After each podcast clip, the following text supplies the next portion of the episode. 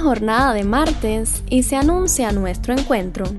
Acompáñeme, ya comienza Palabras al Oído.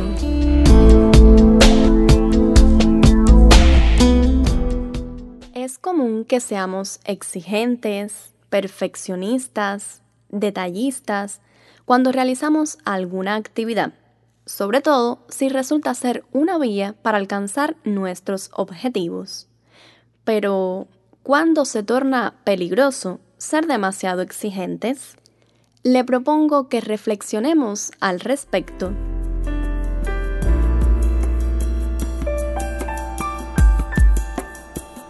Muchos valoran de manera positiva a las personas que constantemente quieren dar el máximo. Son aquellas a las que no se les escapa el más mínimo detalle, que lo organizan todo, se encargan de garantizar el cumplimiento de las tareas al pie de la letra, al punto de que, si identifican algún fallo, inmediatamente corrigen el error, aunque ello implique comenzar de nuevo. A pesar de que resulta muy útil contar con personas así, ya sea en el contexto laboral, familiar o personal, es importante ponernos en su lugar y comprender cuando la exigencia se convierte en castigo incluso para ellos mismos. Comúnmente, las personas exigentes obtienen logros en la esfera profesional que disfrutan por un breve periodo de tiempo, pues su característica de buscar siempre lo mejor les motivará para superarse a sí mismos.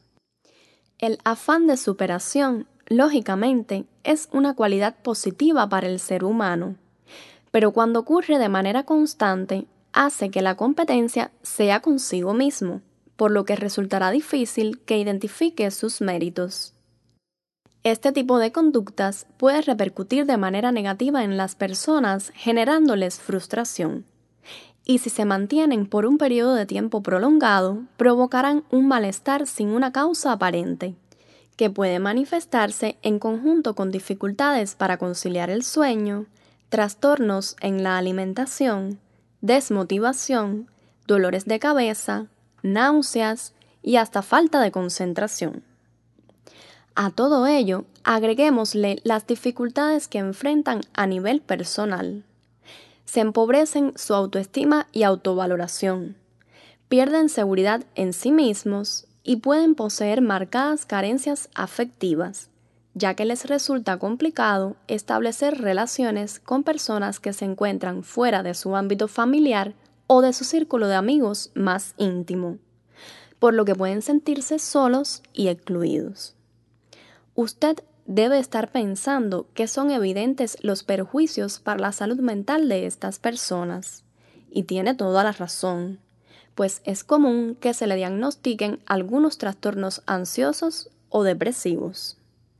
Si conoce o convive con alguien que presente esta característica, ayúdelo. Le comparto algunos consejos que podrán poner en práctica juntos.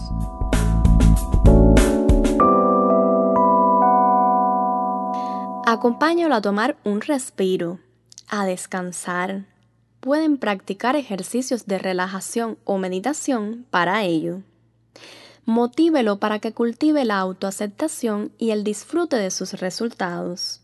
Anímelo a que oriente sus proyectos de vida hacia objetivos que se correspondan con sus posibilidades reales de éxito.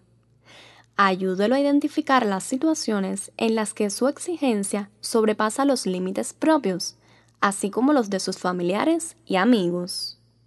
Resalte sus cualidades positivas, sus aciertos y los resultados alcanzados en las diferentes esferas de su vida.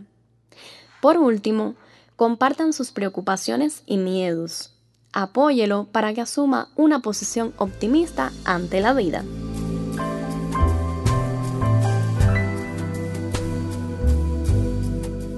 Si ha disfrutado de este encuentro, comuníquese a través de la dirección electrónica palabrasoído.gmail.com.